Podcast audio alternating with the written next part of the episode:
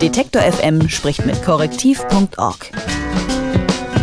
Jede Woche eine Recherche, ein Gespräch. Sie bringen Wasser, Nahrungsmittel, Medizin und sie gehen dorthin, wo Menschen sterben. Die Hilfslieferungen der Vereinten Nationen, auch in Syrien natürlich, wo seit Jahren der Krieg nicht zur Ruhe kommt, aber wer die Nachrichten der letzten Monate verfolgt hat, der sah widersprüchliche Bilder. Mal zeigte das regimetreue Fernsehen, wie ein UN-Konvoi mit Hilfslieferungen in einer Stadt ankommt. Ein anderes Mal wiederum wird genauso ein Konvoi von syrischen Kampffliegern zerbombt und auch da sieht man die Fernsehbilder. Das gemeinnützige Recherchezentrum korrektiv.org hat sich gemeinsam mit Kollegen der ARD die Sache mal genauer angesehen und herausgefunden, wohin die Hilfslieferungen kommen dürfen und wohin nicht. Das bestimmt das syrische System.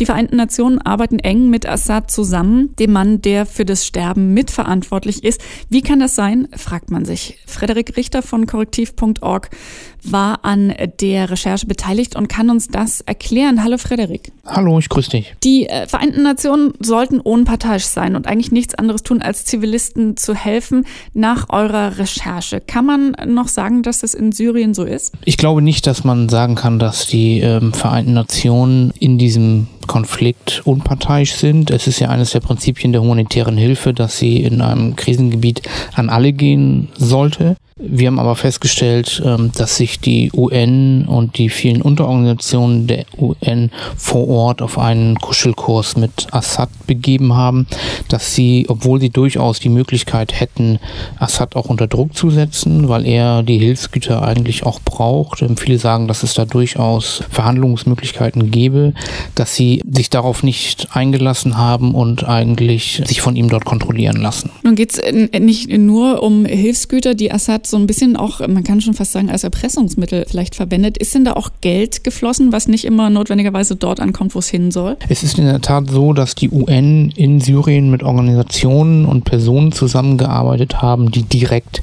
dem Assad-Regime ähm, zuzurechnen sind. Wir haben zum Beispiel mit einem Experten in unserer Recherche gesprochen, der für den niederländischen Rechnungshof eine Analyse gemacht hat und dieser ist auf eine NGO dort gestoßen, deren Präsidentin die Frau von Assad ist ist.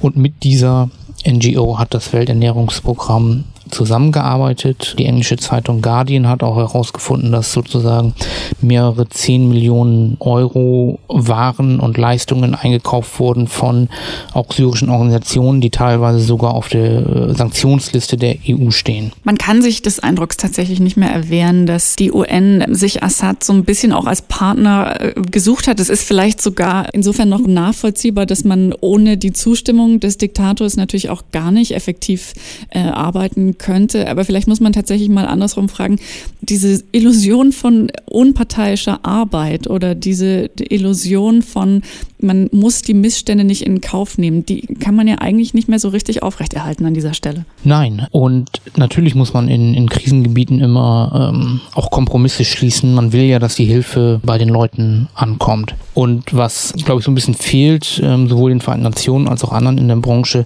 ist mehr Realismus und mehr Transparenz darüber, dass eben Hilfe auch verloren geht unterwegs.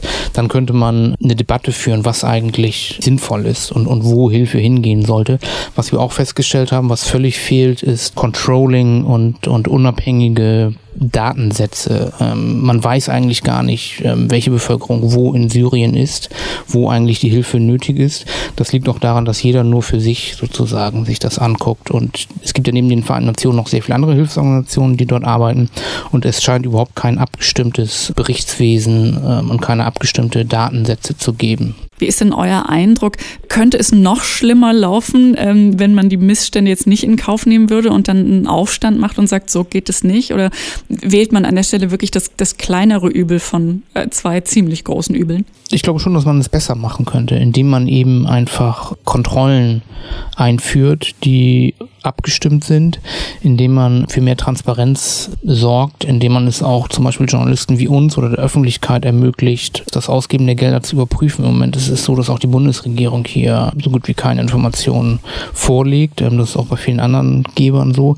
Da wird immer noch so getan, als sei alles in Ordnung Ordnung und ich glaube nicht, dass das ähm, produktiv ist. Ähm, sicherlich, die Alternative kann es wahrscheinlich auch nicht sein, alle Hilfe komplett einzustellen. Ja. Du hast die Bundesregierung gerade angesprochen. Ähm, welchen Anteil hat denn Deutschland überhaupt an, an den Hilfslieferungen und vielleicht auch äh, an den Schwierigkeiten, äh, über die wir jetzt gerade schon gesprochen haben? Auch die Bundesregierung finanziert die Syrienhilfe der, der Vereinten Nationen. Es gibt ja regelmäßig die sogenannten Syrien-Geberkonferenzen, auf denen sich Staaten treffen und vereinbaren, wie viele Milliarden die UN bekommen. Und da ist auch die Bundesregierung mit äh, in diesem Jahr, ich glaube, etwas über zwei Milliarden Euro beteiligt. Und äh, das Problem ist, dass dieses Geld sozusagen einfach in, in diesen bürokratischen Koloss äh, Vereinte Nationen fließen und über x Unterorganisationen dann weiterverteilt wird und äh, untervergeben wird auch an internationale Hilfsorganisationen, die dann vor Ort lokale Partner beauftragen oft. Und keiner weiß eigentlich und keiner scheint auch wirklich interessiert zu sein, ähm, wo die Gelder hingehen. Die Politik weiß um diesen Konflikt, weiß, dass sie ohnmächtig ist und dieses Geld ausgeben, ohne hinzuschauen, wo es eigentlich genau hingeht, scheint so ein bisschen dann das Gewissen der Politiker zu beruhigen. So richtig ignorieren kann ja auch, ähm, können ja auch die UN diese Vorwürfe jetzt nicht mehr. Wie ist denn da die Reaktion bisher gewesen? Die UN hat sich bisher sehr wenig bewegt. Ähm, die UN hat ähm, im Interview mit uns nach wie vor behauptet, dass sie dort überparteilich seien, was eigentlich kaum noch, noch zu halten ist. Man muss natürlich verstehen, dass die UN auch sehr politisch ist. Es gibt ja im Sicherheitsrat auch sozusagen Freunde von Assad und es ist offenbar so, dass dieser humanitäre Teil innerhalb der Organisation nicht, nicht stark genug davon abgetrennt ist. Sie haben zwar gesagt, sie wollten das untersuchen, ähm, wie ihre Hilfe tatsächlich ist. Es ist auch immer wieder so, dass einzelne Unterorganisationen der UN ähm, Evaluierungen machen, aber insgesamt streiten die das im Grunde nach wie vor ab. Dann stelle ich mir eine Recherche, wie die, die ihr da gerade gemacht habt oder immer noch auch weiterführt, ja nicht so ganz einfach vor. Kannst du vielleicht uns ein bisschen einen Einblick geben da rein, wie ihr an so ein Thema herangeht, wie ihr diese Recherche macht? Ähm, zunächst war es vor allem eine Datenrecherche. Es gibt eine Organisation, die heißt UN-OCHA. Das ist die Koordinierungsstelle bei der Verteilung von Hilfsgütern.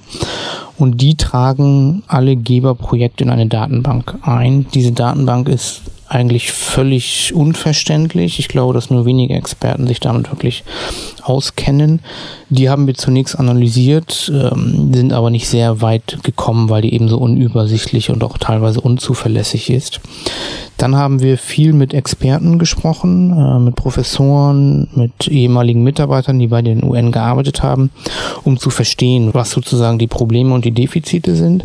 Dann haben wir einen syrischen Mitarbeiter, der bei dieser Recherche mitgemacht hat. Das war ähm, sehr wichtig. Der hat noch, lebt mittlerweile hier in Deutschland, hat aber viele Kontakte noch vor Ort, hat mit Lokaljournalisten gesprochen, hat mit Leuten in den lokalen Organisationen gesprochen, um Hinweise zu finden, wo in diesen Hilfsprojekten Gelder verschwunden verbunden sind. Aber ich glaube, der wichtigste Teil in dieser Recherche war einfach das Vorortsein. Unser Partner, der Bayerische Rundfunk, ähm, beziehungsweise der, die Redaktion Report München, war zum Glück in der Lage in Gaziantep, das ist ein Ort ähm, ganz im Süden der Türkei, in der Nähe zur Syrien, wo eigentlich die internationale Hilfe koordiniert wird. Die hatten die Möglichkeit dort, ich glaube, insgesamt zwei Wochen zu verbringen und einfach ganz viele Leute zu treffen, zu fragen, wie läuft hier die Hilfe, wo verschwinden die Gelder und dann, wenn man, wenn man einmal vor Ort ist, dann kann man sich kaum noch retten vor Hinweise.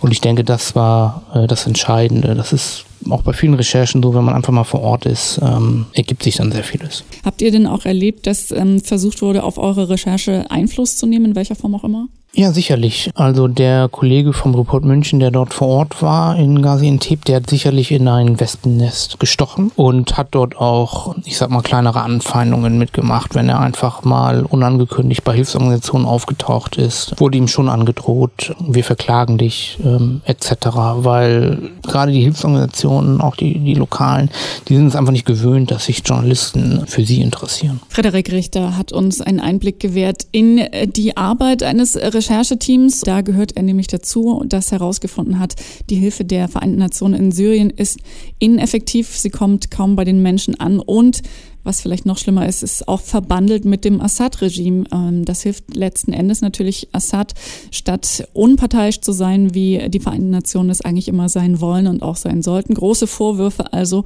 Und Friedrich Richter, wie gesagt, hat uns ein bisschen was zum einen über die Situation und den Sachverhalt erklärt, aber auch darüber, wie man zu diesen Informationen kommt. Er arbeitet beim gemeinnützigen Recherchezentrum korrektiv.org. Ich sage ganz vielen herzlichen Dank für das Gespräch. Vielen Dank euch. Detektor FM spricht mit korrektiv.org. Jede Woche eine Recherche, ein Gespräch.